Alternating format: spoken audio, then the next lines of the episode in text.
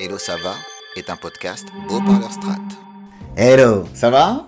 Aujourd'hui, j'ai gagné ça sur Instagram.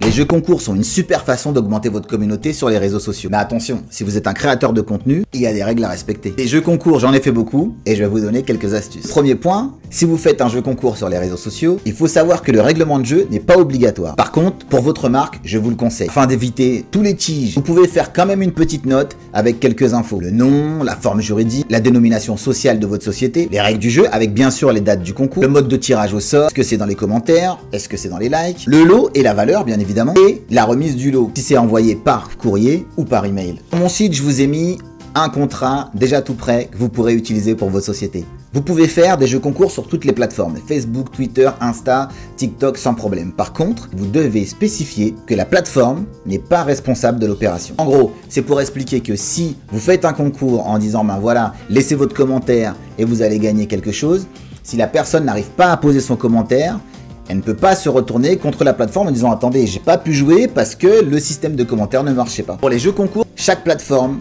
a ses règles. Sur Facebook, vous pouvez utiliser Facebook pour lancer un concours. On n'est pas autorisé de demander aux participants de partager le jeu. Ou on n'est pas non plus autorisé d'identifier un ami pour participer. Et bien sûr, on n'a pas le droit de demander aux gens de liker pour rentrer dans le jeu concours. Si vous devez faire un concours sur Instagram, les règles sont assez simples tant que tout est indiqué dans la légende. Listez les conditions de l'offre et les modalités de participation. Vous devez identifier avec exactitude votre contenu.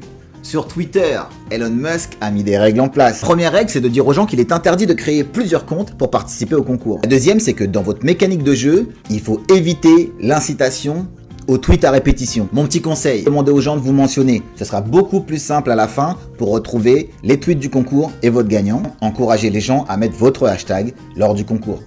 Sur TikTok, la donne est différente. Le public est beaucoup plus jeune. Donc, vous devez énoncer clairement les conditions de jeu et dire que vous seul allez les prévenir au moment du gain. Tout ça pour éviter les arnaques. Sur Snapchat, c'est très très très délicat. Vous le savez, Snapchat est une plateforme très friande de jeux concours ou de paris en ligne sportif. Si votre marque décide d'aller sur Snapchat, faites attention à ces trois points.